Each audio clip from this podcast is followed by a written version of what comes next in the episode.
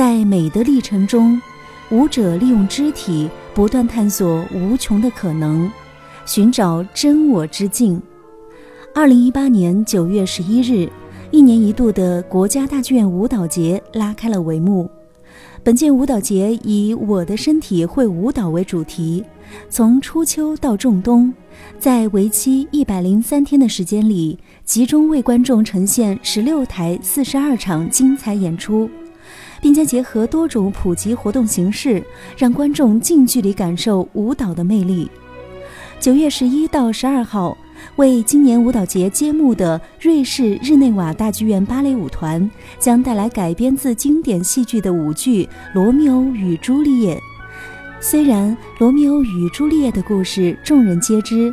但是作为当代芭蕾舞团的杰出代表，日内瓦大剧院芭蕾舞团用独特的芭蕾风格，通过淡化故事年代、简化舞美设计。将观众的注意力吸引到纯粹的肢体和戏剧冲突上。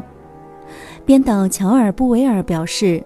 普罗科菲耶夫的音乐是温柔的、狂怒的，我们全身心投入到音乐中，感受着节奏律动所创造出的肢体变化、抬举、韵律等，这些都是出自于诗一般的本能，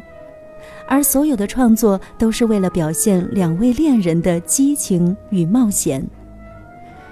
《罗密欧与朱丽叶》被认为是苏俄音乐中继柴可夫斯基的《睡美人》之后最优秀的芭蕾舞剧，也是普罗科菲耶夫舞台作品的最高成就。今天的节目中，我们就一起在音乐中来感受这部浪漫而悲情的莎翁名作吧。为大家带来的是芭蕾舞剧《罗密欧与朱丽叶》的第一幕第二场《罗密欧与朱丽叶的爱情之舞》。